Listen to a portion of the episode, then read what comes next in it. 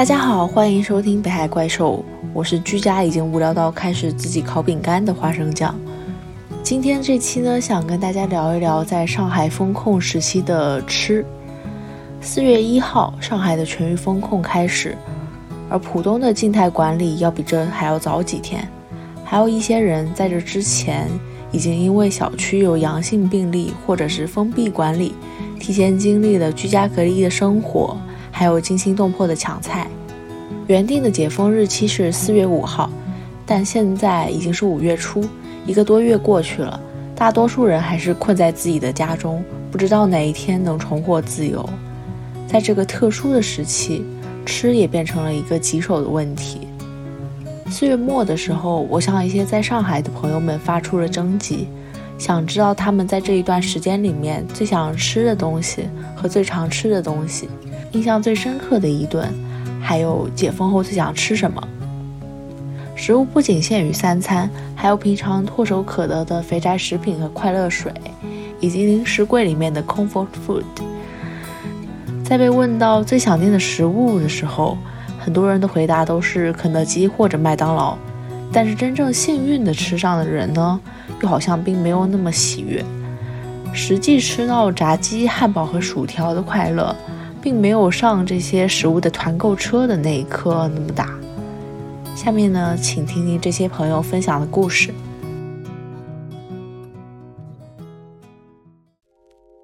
Hello，大家好，我是花生酱，坐标长宁区。从四月一号算起的话，目前被封了三十天。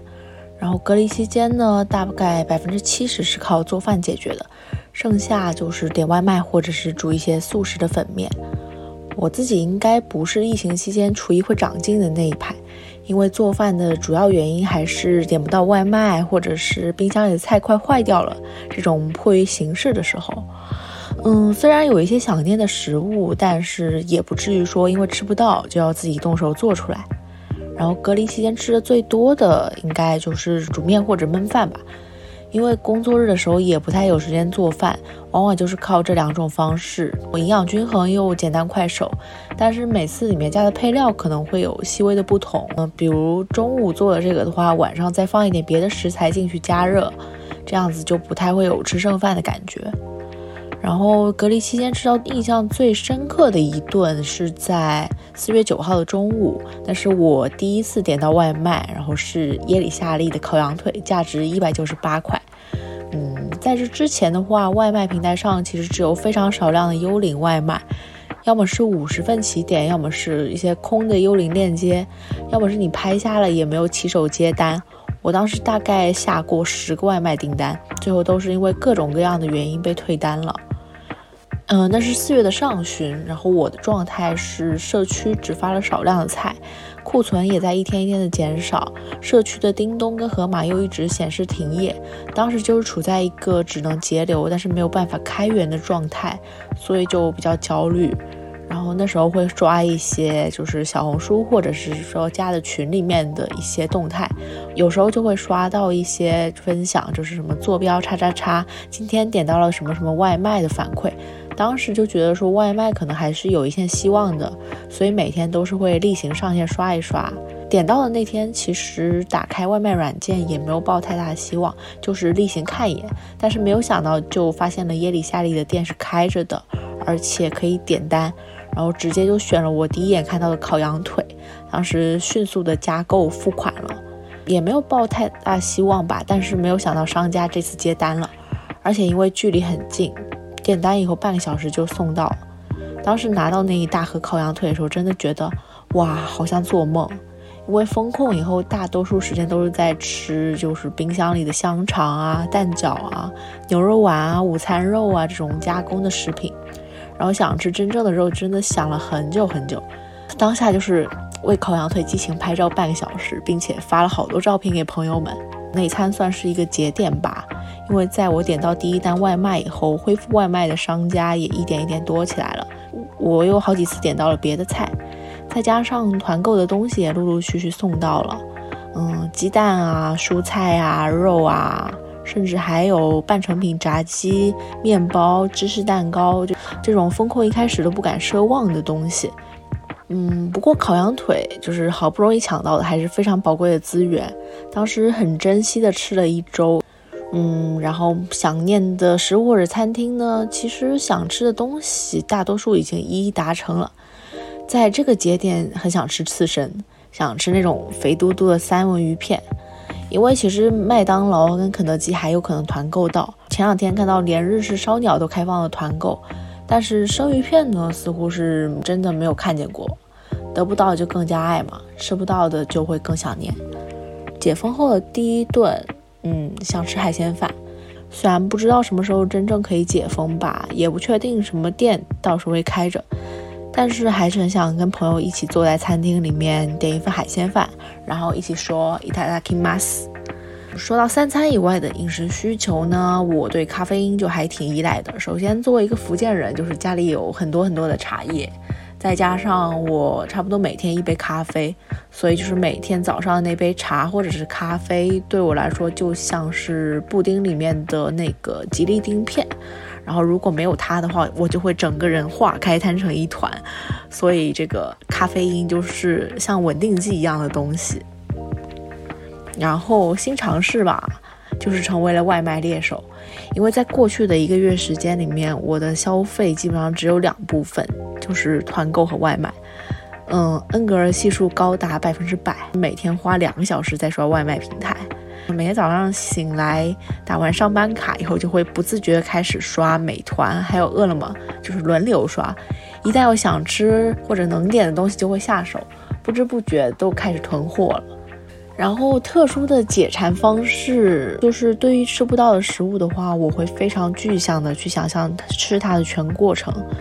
比如说隔离最开始的时候吃不到吐司，我就会去想象吐司的形状、吐司的重量、吐司包装袋滋啦滋啦的响声，嗯，手拿着吐司的那种撕扯感，然后包括吐司边和吐司心的那种不同的嚼劲。然后一直到就是想象那个口腔里的唾液淀粉酶分泌甜味，嗯，就是像建模一样建立起了对食物的记忆。Hello，大家好，我是依萍，一个生活在浦东的普通女工。今天是我在。家隔离的第四十七天，然后接下来可能还有呃十天左右吧，我应该就可以解封了。呃，在隔离期间，最主要的食物来源还是自己做，我没有点过外卖，然后。煮了一次馄饨，对，然后其他都是来自己做。平时我自己做饭的时间也比较多，因为可能午饭的便当会自己带，然后晚餐、早餐也是在家吃，呃，所以自己做饭的习惯还是蛮自然而然的延续到了隔离期间。然后在隔离期间吃的最多的东西，可能没有非常的偏颇，因为我会尽量注意饮食的均衡。但如果说单一品种吃的最多的，可能是粑粑干，因为有一次团购的时候，我直接一个人团购了一箱的粑粑干。呃，因为我会尽量减少团购，来尽自己的微薄之力，能够减轻一些社会物流的压力，所以就是很少团购，然后团购一次尽量就一直吃下去。所以有一段时间，我的维生素 C 来源全部都是粑粑干，当然它很好吃，所以我也觉得没有非常的难过。呃，在隔离期间吃到最惊喜、最印象深刻的一顿。呃，那可能是 我在四十多天的时候烤出来了我自己做的 bagel。呃，其实，在刚刚隔离的时候，我就很想吃 bagel 了，但是当时浦东其实已经不是很好点外卖了，然后 bagel 的店也比较少，所以就一直没有吃到。然后我。在下定决心说想我自己做面包吧。这个时候我发现我家里并没有酵母，开始跟着网上学习如何制作野生酵母，养了好几天的面团，同时做了好几个面团测试，然后把它们放在不同的温度条件下，在折腾了大概十天左右之后。我的面团们还是半死不活，他们的活性依旧不是很强。然后这个时候，我终于买到了一份正规军，就是安琪酵母，我就用我自己发的野生酵母和安琪酵母一起和面发面，就是用了椰子油还有椰子粉做了一个椰香 bagel。然后没想到第一次做 bagel 就成功了，所以当天下午我就是沐浴着椰香和面包香，打开了我的烤炉，然后吃到了我人生第一个成功的。bagel，我当时觉得还蛮幸福的，而且觉得哇，人真的是馋到极致，什么都可以，自己学习自己做的能力竟然可以这么强。然后那下一个问题，目前最想念的食物或者餐厅是什么？然后解封后第一顿想吃什么？嗯，解封后第一顿想吃什么？可能这个我还不太好想，因为我可能会考虑到朋友的小要求啊，或者是当时有什么店在开，呃，这个还不太好预设。但是我比较想念的食物会是东南亚菜吧，越南菜啊、泰国菜都是，包括新加坡菜，因为。发现，首先是这些菜系，它的香料都很多。虽然我家里有绿咖喱啊、红咖喱，但是我并不能买到香茅，也不能买到新鲜的柠檬，所以其实不是很好做出来这些菜。而且他们还需要大量的新鲜海鲜等等的，所以，呃，东南亚菜可能是我唯一不能在家做出来，而我现在非常想念的菜系。然后在选答题里面有一个还蛮有意思的，就是呃，为了食物是否做过什么新的尝试？哎，我觉得我的新尝试还蛮多的，因为考虑到我要自己负责我自己的日常三餐，呃，我会尽量让我自己手里的一些比较可怜、比较稀缺的食材变换出来不同的口味和菜系，呃，所以呃，所以呃，所以我会。每次不知道做什么的时候，就去查一查，比如说小红书啊，或者是微信搜一搜，因为我会。每次不知道做什么的时候，就去查一查，比如说小红书啊，或者是微信搜一搜，然后包括在大众点评上看一看，哦，外面的世界还有什么样的好吃的菜，我是不是可以在家做出来？然后包括会用一些国外的 app 来去探索一些国外菜系，比如说西式菜系，意大利啊，或者西班牙菜，或者法餐、犹太裔的等等的，就是它不同的菜系可能会有不同的思路。我也可以推荐大家一个我比较常用的 app，叫 Kitchen Stories。呃，里面的配图和视频都非常的丰富，也非常的精美，然后菜式也很多。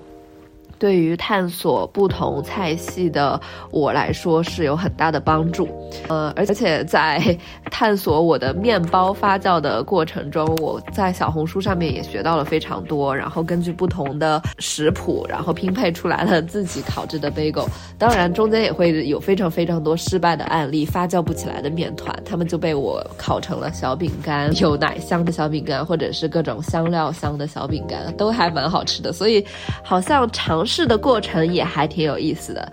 而且在尝试的时候，我可能也会听一些播客啊，来去分散自己的注意力，觉得还是一个在隔离期间蛮放松的生生活体验。基本上就是这些，谢谢北海怪兽的邀请。Hello，大家好，我是花生酱的朋友都市恶人奶黄包，坐标普陀，四月一日起被封，至今二十九天。隔离期间，主要前期是吃自制的饲料和素食，后期主要靠拼手速和运气点一些邮寄外卖。吃饭的速度永远比不上囤货的速度，就是天天还在买东西。朋友说你冰箱里的菜吃得完吗？我说他们会和故里的人参一样发烂发臭。隔离期间吃的最多的东西是，啊，就是那些速冻的包子、饺子啊、烧麦啊和预制菜。封城前，朋友还送了我六包拉面，说，当时我还说这也太多了，因为当时不是以为只封五天嘛，我还要他带塞包回去。朋友说你先拿着吧，于是我就吃了很多顿拉面。说其实拉面说还挺方便的，虽然它的面不是很好吃啊，但是它起码可以把其他一些能煮熟的菜就这样直接放进去，就稀里糊涂又凑合一餐。那后期的话，主要就是靠全家，呃，便利店的盒饭、三明治啊什么的。隔离期间吃到最惊喜、印象最深的一顿是什么？应该是四月十二号，啊，就是意外点到的幽灵外卖大米先生的盒饭。因为其实，在四月十二号之前。外卖是完全点不到的。我真每天都在看，完全点不到。所以四月十二号我刷到之后，我果断就下单了。然后我还记得当时的菜上面写的是一大荤、一小荤、一素。大荤是毛豆烧鸡，小荤是番茄炒蛋，然后小素是冬瓜。当时非常的感动，因为已经吃了十几天自己做的饲料和一些素食了，终于吃到人做的味道正常的饭，就是忍不住潸然泪下。那天我还在邻里间换到了人类食物链的顶层需求——无糖可乐，所以那一餐饭我吃的非常开心。目前最想念的食物是，那当然就是我的生命之光、欲念之火，我的罪恶，我的灵魂，就人类底层需求垃圾食品。就是麦当劳、肯德基的炸鸡，就其他的山珍海味什么上海那些网红餐厅我都不想吃，我就想吃炸鸡。就是我已经错过我们小区啊一次麦当劳、一次肯德基的团购了，真气死我了。然后我还比较想念碱水，就任何面包团购我目前都没有看到碱水，就我真的很想念碱水那种扎实的口感，能带给我很安心的感觉。有什么三餐以外的饮食需求吗？那当然就是呃蛋糕、面包、零食。啊，碳酸饮料就是这些非必需品的 comfort food，就吃不到这些，我一天真的会非常难过。就前期几乎是完全吃不到这些东西的，但是因为也发过一两次物资，然后也在不断的团购，就是一些生活必需品嘛，蔬菜啊、肉蛋奶那些。然后当时就是感觉冰箱就是被塞得满满的，但却没有一个真正令人快乐的食物。嗯，然后就是本次风控以来还锻炼了手速。因为这都是一些邮寄外卖，就那种开开关关只营业一分钟的外卖，然后我们都觉得它很像那个现实灵敏类游戏《外卖大赢家》。其中我最最伟大的战绩就是半分钟之内抢到一百五十多元的来一份零食。还有就是，因为我们小区就团面包，它总是团那种贼甜的啊甜品，什么瑞士卷啊、啊芝士蛋糕啊、巴斯克啊、千层啊。牛奶吐司都是我不吃的，但是我又非常想吃面包，怎么办呢？就是 Manner 它有那种面包加燕麦奶的组合，就一次性能满足我两个需求，所以我有抢过两次。当然，它那个价格也是呃溢价严重，但没办法，是目前上海和人民币的汇率就是三比一嘛。嗯，还有一些创新就是用现有的冰箱食材组合创新，比如说咸肉炒生菜啊之类的，什么西葫芦丝煎蛋，就是把能煮熟的菜。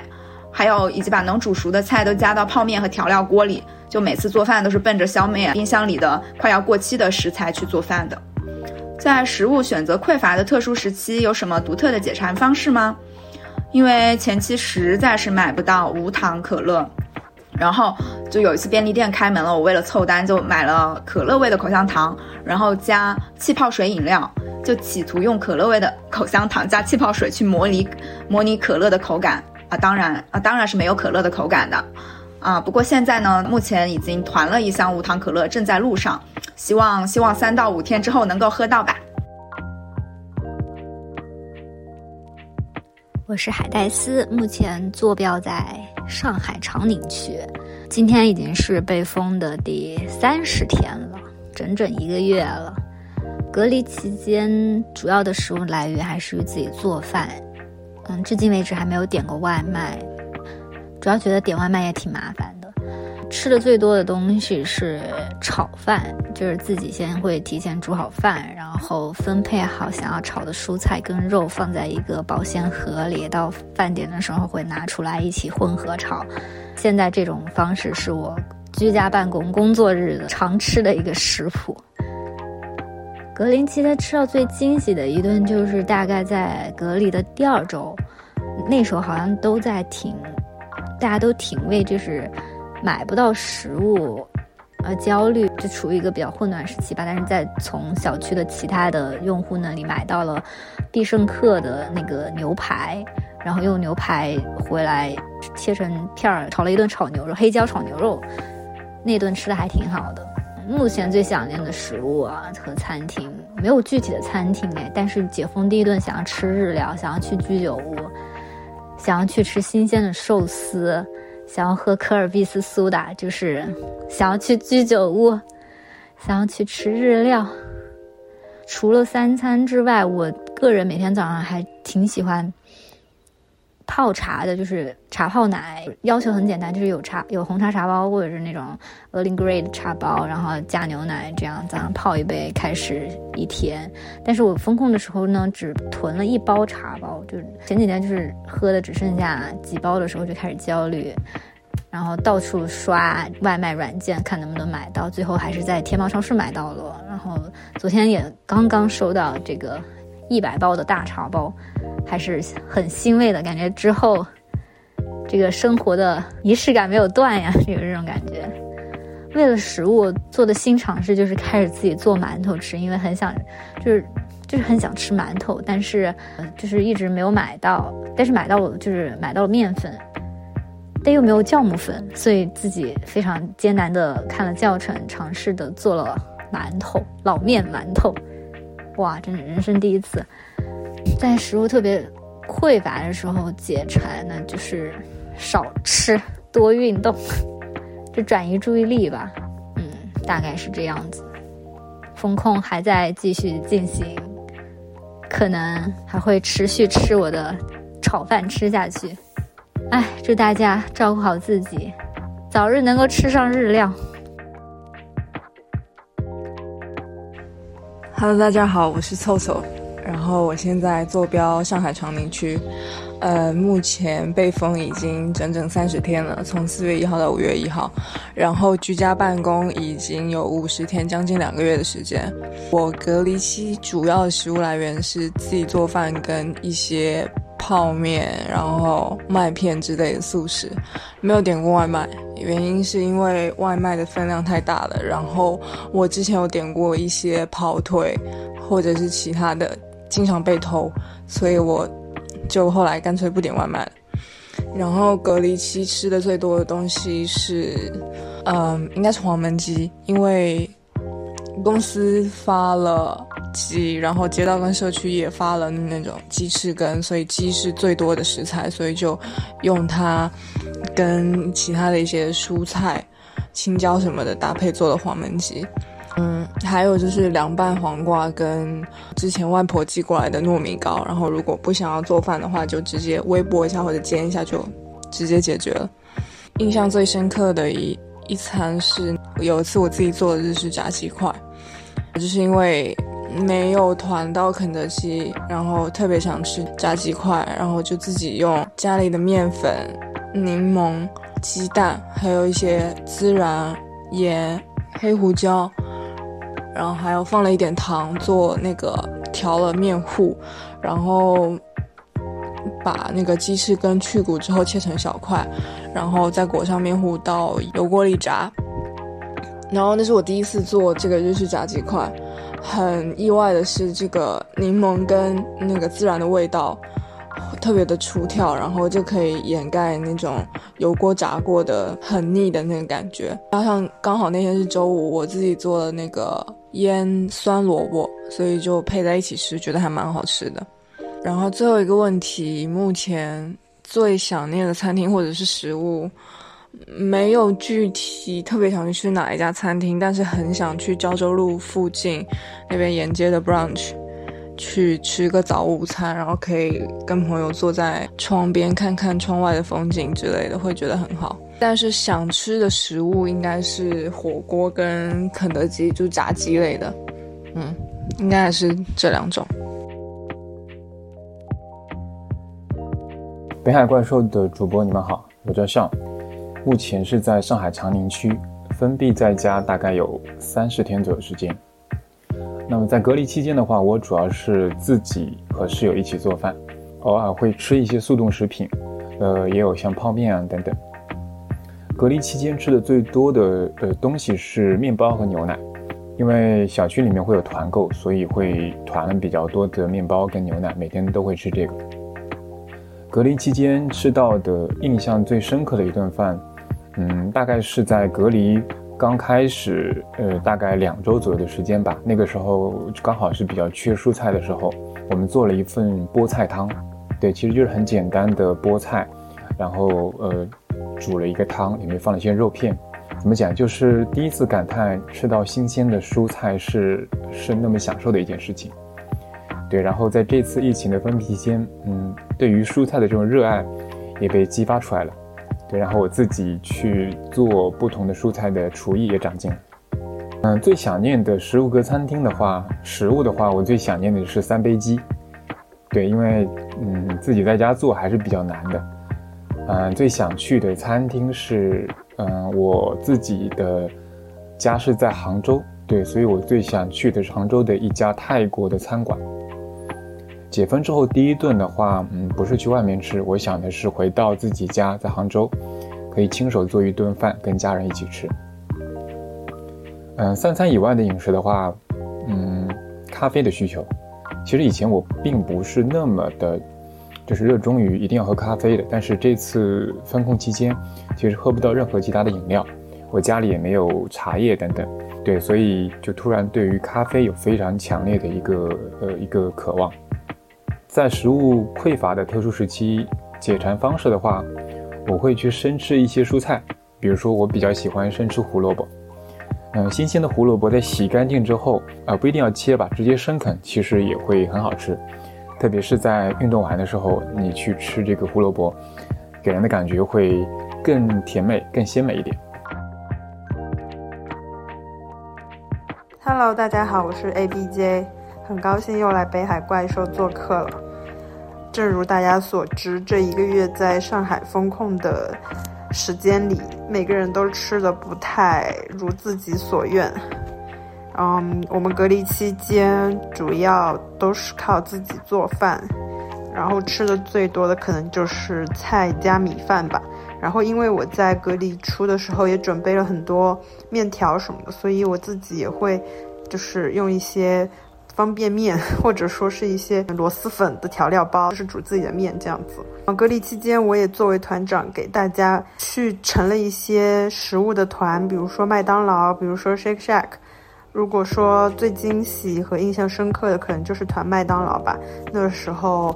可以点的外卖不多，基本都没有什么开放的，甚至买菜都有一点困难。然后我在麦当劳的群里看到麦当劳的工作人员加了他的微信之后，意外的帮我们小区团到了麦当劳，可能是整个上海第一个吃到麦当劳的团。然后当时大家都很开心，我们也很惊喜。我觉得倒不是说麦当劳这个东西本身可能有什么意义，而是大家都对这种可以自由选择吃饭的这样子充满了向往吧。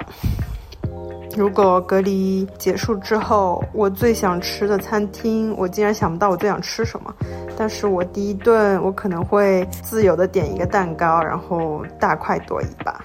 有什么三餐以外的饮食需求吗？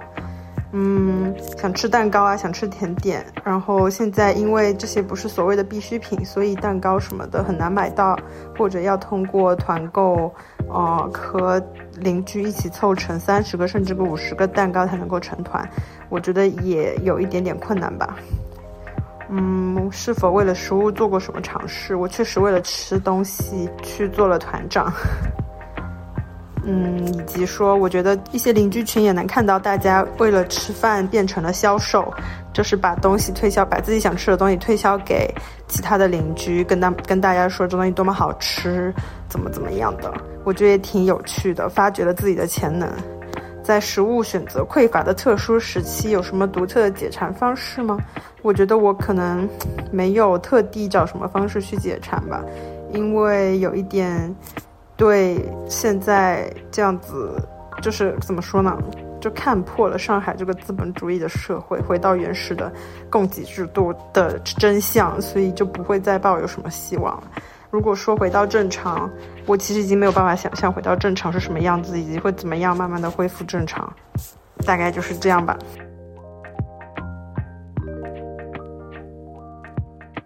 呃，我是王月洲，是城际播客的主播。平时我是一个上班族，呃，我住的地方是在嘉定。呃，其实住的地方在三月初的时候就被封过一次，啊，那个时候上海刚刚就是发现了确诊的病例，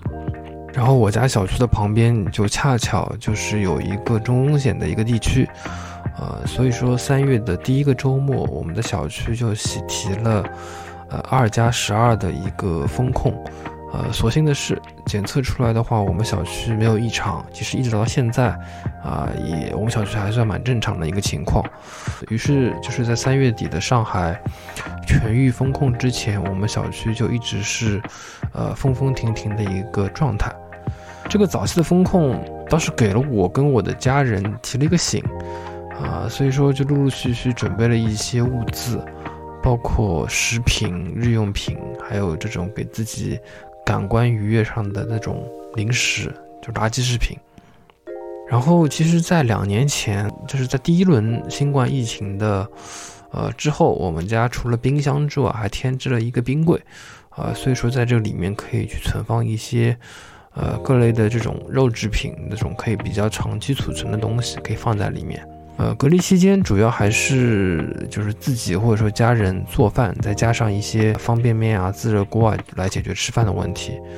啊，有时候就是为了就是节省自己的一些时间跟精力，就会把吃饭就减为一一日两餐。这个一方面是节省时间精力，啊，另外一方面呢，可能也是胃口不太好。所以说我平时吃饭的时候，为了增加自己的食欲，我每天都会配饭看一个视频。啊，比如说 B 站上的美食纪录片，《顺德美食》啊，《夜宵江湖》啊，或者说《孤独的美食家》之类的东西。呃，印象最深的一餐可能是一顿肯德基吧，就是在大概四月中旬的时候，因为社交网络上那时候已经能够刷到很多人，很多小区都团购到了肯德基，呃，或者说是。呃，Shake Shack 这样的这种快餐嘛，炸鸡，你看到这种照片，其实当时就会很馋了嘛。然后有一天社区群里面有在说，哎，我们小区也能够团购了，哎，那我就是积极参与，因为这个名额其实也要抢的，也不是说就是无限制的可以把这个名单拉长。然后付了钱之后，要等到四天之后，哎，肯德基说，哎，可以做了，然后当天就送到。其实那一天的高潮，就吃这顿饭的高潮。啊，并不是说吃到鸡那一口，它实际上是肯德基到，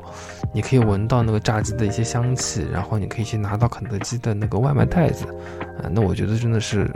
就是吃到这顿饭的高潮了，因为你真正吃到那个鸡吃起来并不是特别好吃，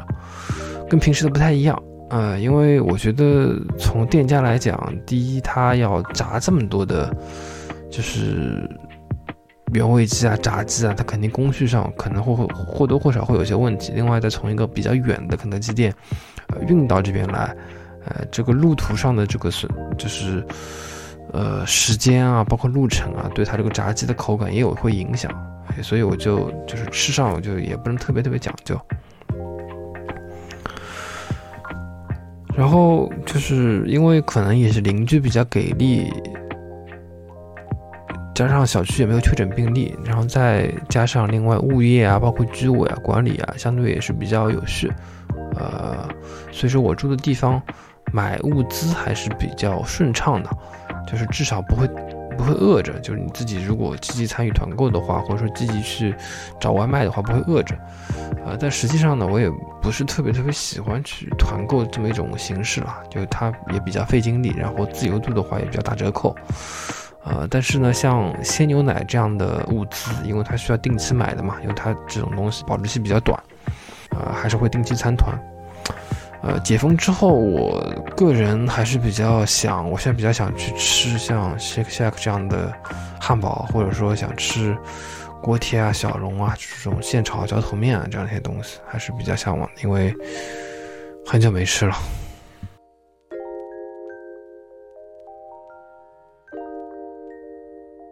Hello，我是熊仔，坐标上海长宁。疫情期间，通过社区发放的物资，竟然识别到我和花生酱应该就住隔壁。我是从三月三号就开始隔离了，到现在断断续续将近六十天。然后我最初的八天是集中隔离在公司工位，不能洗澡，那段时间是最可怕的。而且可能因为先经历的是集中隔离，所以我后面居家风控都还觉得很幸福、很自由。三月份的时候还是有几次可以出小区的，我当时抓住了每一个可以出门的周末，然后步行见了我三位亲爱的朋友。疫情期间，我一直都是自己做饭，然后可能是因为物资匮乏，我每天中午炒好的菜我都觉得好好吃，每天差不多都有惊喜吧。这段时间吃的最多的就是洋葱、胡萝卜、圆白菜，吃到最惊喜的是某一天买到了蘑菇，然后炒了平菇吃。现在最想念的是凉皮。但最能让我快乐的是奶制品。四月初有一段时间，我是没有牛奶也没有面包的。现在基本上都买到了，在食物上还好吧。解封之后，第一顿想吃豆腐脑、油条之类的。对三餐之外没有什么特别的需求，有牛奶就行。牛奶还可以喝成奶茶、热巧什么的。之前有一次，我的邻居妹妹。听说我在开会，她就说要送给我一瓶可乐。她说可乐可以让人快乐，但是我的解馋方式是一袋大白兔奶糖和一块 cookie，但是我吃的非常节制。明天我们小区就要升级为管控区啦，我就要从宠物店的熊仔变成动物园的熊仔啦。祝我们都早日解封。大家好，我是雷大大，坐标上海市杨浦区，从三月底到现在也被封了至少有三十天了。我是和家里人住在一起的，我的食物来源也主要是家里人做饭。隔离期间我吃的挺平均的，各种各样的东西都会摄入，不过相较于之前来说，摄入的种类要少了很多。印象最深的一顿是肯德基的团购，那是一个一百多块钱的炸鸡套餐，但是家里只有我一个人吃，所以肯德基贯穿了我三天的饮食，我也吃伤了，以后估计再也不想吃肯德基了吧。解封之后，我估计至少要到五月的中下旬，那时候天气应该挺热的吧，我挺想钻进一个吹满冷气的小店里品尝 gelato。除了三餐以外，咖啡也是我的必需品。有看到某红书上面说可以让咖啡多百分之二十的办法，尝试了过后发现也没有那么奏效。还好，随着一些咖啡的购入，我的咖啡没有那么短缺了。尽管它不是我平时喝到的一些现磨的咖啡，不过也就这样吧，勉强过过日子。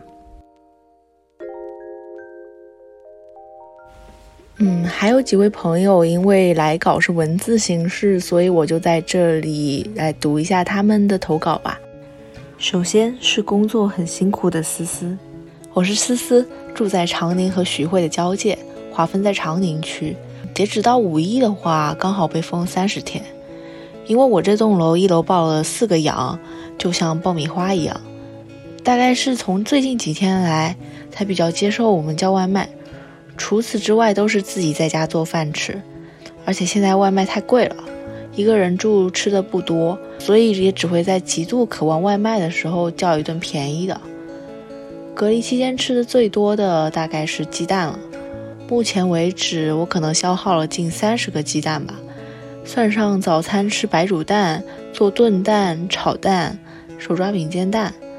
在家工作反而更忙。而在家工作还要做饭，真的是一件很麻烦的事。加上我的厨艺不好，性格怕麻烦，所以工作日早饭近十点吃完之后，一直工作工作工作。中饭一般是一点半，饿到不行的时候，赶紧放饭下去煮，简单炒一下，或者是空气炸锅叮一下。一般吃上饭要两点多左右，又开始边工作边吃饭了。晚上近八点的时候下班。也不知道为什么在家里明明什么都没有动，但是怎么又饿了？但是因为累，加上饿到没有心情做饭了，所以就吃中午的剩饭，或者是快速下个面填饱肚子。但是在工作极度紧张加上犯困的情况下，吃完很快又躺倒了。嗯，睡到九到十点，再醒来玩会手机什么的，就是这样极度不健康的生活。刚开始隔离还觉得自己在家烧饭蛮健康省钱的，到后面真的是累了，也意识到自己真的怕麻烦。一个人吃自己做的饭真的没什么愉悦感，只是煎个半成品手抓饼都能扯成晾干的袜子似的五六七片，真的还不如挖掘一下哪部电视下饭，我感觉更开心。P.S. 虽然我吃的少，但是动的也不多，一点也没瘦，呵呵了。经过疫情，我更加证实自己对美味佳肴好像真的没什么要求。我既不想念肯德基，也不想喝奶茶，但是我真的挺想念麻辣烫的，就是那种自己也烧不出来的味道。我前两天点了一份七十的麻辣烫，也没多少东西，但我真的太馋了。中午吃饭还剩汤底和荤菜，我就晚上又下了点蔬菜和面，热了一下继续吃。好久不吃辣，所以每吃几口都流泪了。每吸一口面，都发出日本综艺的那种夸张的“哦一西”一样的反应。我也不奢求啥堂食了，平时一份正常麻辣烫就行，就类似 i taste 烫那种，有竹荪、有糖心蛋的工作日标配。梦想远大点的话，堂食我好想去吃北方烧烤啊，配着生蒜的吉林烧烤，或者定西路的简单点西安烧烤。我觉得五月中的生日我也吃不上蛋糕了，我已经为自己构思了一个桥段，蛋糕可以没有，到时候吹一下打火机或者煤气灶，拍视频记录一下，很虐很难忘，蛮好的。哎，心疼思思，先提前祝思思生日快乐，相信等到你生日的时候一定可以解封的，到时候一起去吃烧烤吧。下面是老朋友 DC 带来的分享。DC 坐标浦东区，从三月十四号就开始隔离了。因为我家只有一个平底锅，没办法同时搞两份吃的，所以只能预制菜煮各种速食产品。就把预制菜煎一下，然后把速食的主食，比如说意面或者是年糕丢进去，就变成了一整份的正餐。吃的最多的是预制菜。我们单位发了十几包预制菜，比如鱼香肉丝、虾仁、牛肉什么的。鱼香肉丝和韩式年糕就还蛮搭的，牛肉配普美多的意面也不错，虾仁也可以。最方便的就是不需要管调料了，直接丢进去就行，最多就是加点料酒。主要是预制菜的海鲜类的东西还会有点腥。最美味的一餐是鱼香肉丝年糕。因为前几天都没有吃好，快餐店那种冷藏的盒饭挺难吃的，辣的年糕呢就会让你有一种去了韩式餐厅的感觉。解封以后吧，想吃烧烤、早茶，嗯，酒吧还好，没有那么馋，毕竟自己买着喝也可以。哎，我竟然有点羡慕能发预制菜的单位。下面的分享来自于我的饭友 P 老师，嗯，坐标长宁区，目前已经封了三十一天。隔离期间主要的食物来源呢是室友做的饭，虽然他因为做了太多顿饭，甚至扬言再也不想做自己的饭了，但我还是觉得他做的饭很好吃。然后隔离期间吃的最多的东西呢，除了室友做的饭以外，还有饺子。因为团购到了很多饺子，差不多把必品阁的泡菜味、白菜猪肉、玉米猪肉，还有紫菜虾仁等等各个口味都尝了个遍。在某些时间紧凑的工作日中午，或者室友罢工，实在想不出怎么花样处理冰箱里的食材的时候，就会选择煎几个饺子，随便吃吃又是一顿。吃到最惊喜的一顿是跟着 Masa 老师的菜谱做了偷工减料版的夏日清爽海鲜意大利冷面。虽然海鲜其实只有速冻虾仁，没有柠檬汁提鲜，意面呢也因为懒没有过冷河，甚至还使用了已经结了晶的，甚至还使用了已经结了晶的过期味淋，但是一入口味道还是非常惊艳。虽然没有做成凉面，但是真的很开胃。心情上呢，也算是略略提前过了一会儿夏天。目前最想念的食物，这个问题太馋人了。嗯，巴斯克布朗尼、Deep in Gelato、伦教糕、乳鸽、明太子奶油意面、Taco、醋渍青花鱼、e v e c t o y 的奶油葡萄法棍，还有印度咖喱小屋等等等等，在脑海中竞争激烈，难以角逐出谁排名第一。嗯，算了，解封后第一顿，看看收藏的哪家店开着就去哪家吧。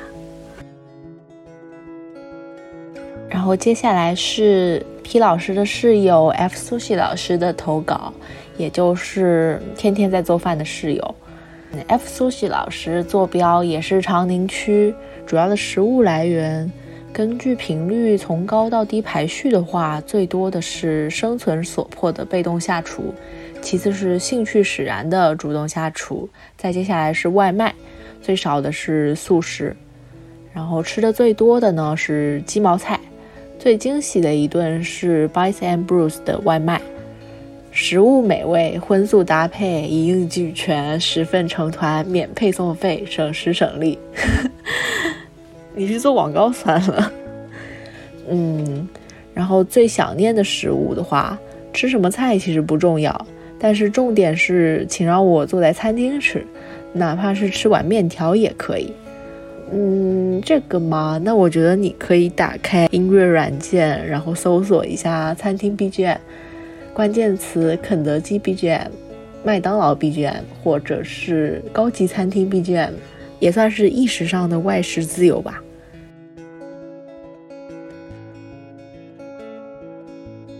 下面是我另外一位朋友耀老师的投稿。嗯，我是耀，坐标闵行，被封三十四天。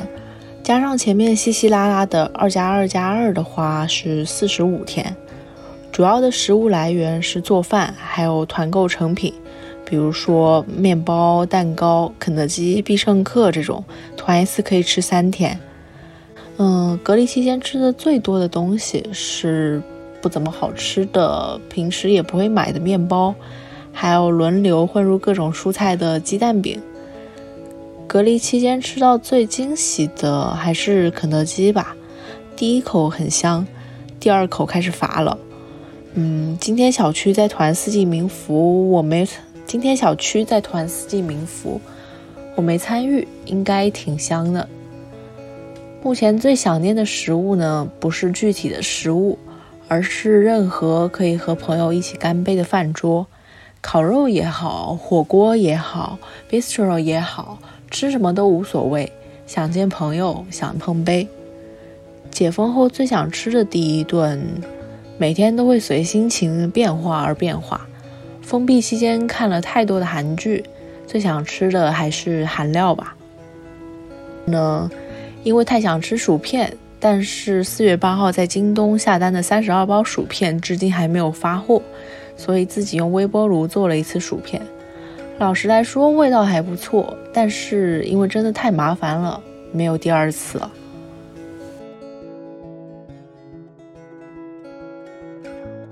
在剪辑这期节目的过程中，听着大家如何用各种方式解决温饱，去吃到自己想吃的东西，就好像又找回了一些疫情前生活的影子。我们以前会经常说，不要被消费主义困住，不要被物欲困住。要学会节制，学会断舍离，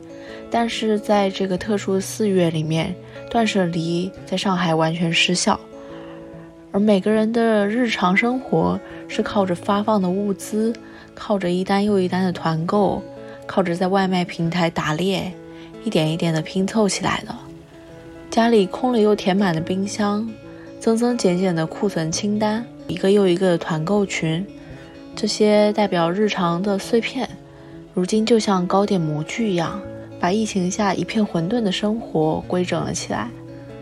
我在家稍微翻出了一些能代表我风控后点点滴滴的物件，想说做一个类似 Z 一样的拼贴。这些东西里面有朋友送我的最后一个阿萨姆红茶包，找到它的那一天，我正好在社区团购买到了鲜牛奶，结束了长达一周多的鲜奶荒。鲜奶注入红茶叶的那一刻，掀起了很漂亮的纹路。当时觉得时间好像也被拉长了。还有三月份去广联生买糕点时候的购物小票。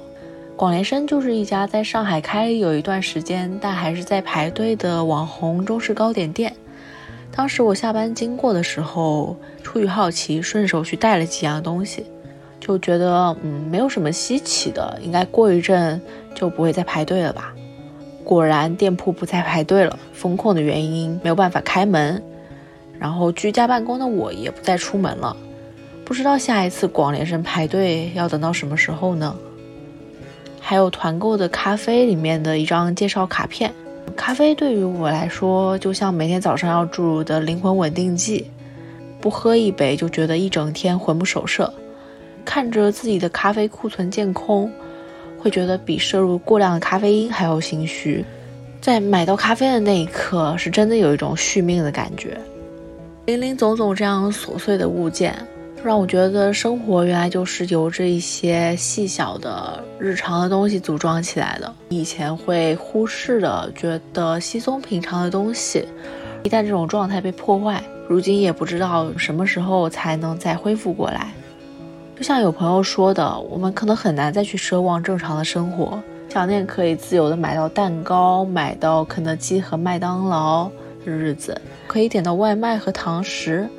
而不是像现在这样凑够多少份才可以团购的日子。那个时候吃肯德基和麦当劳还只需要担心长胖，现在呢要抢单要排队，要担心团购传播病毒，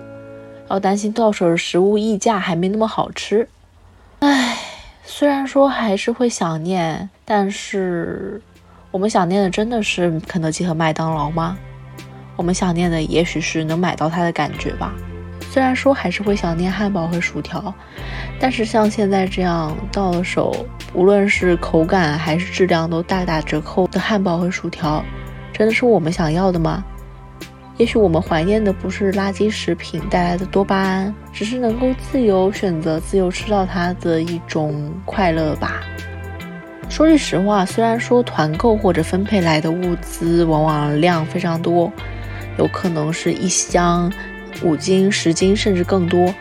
但是我从来不觉得他们能让我实现所谓的自由，什么咖啡自由啊，或者是鸡蛋自由啊。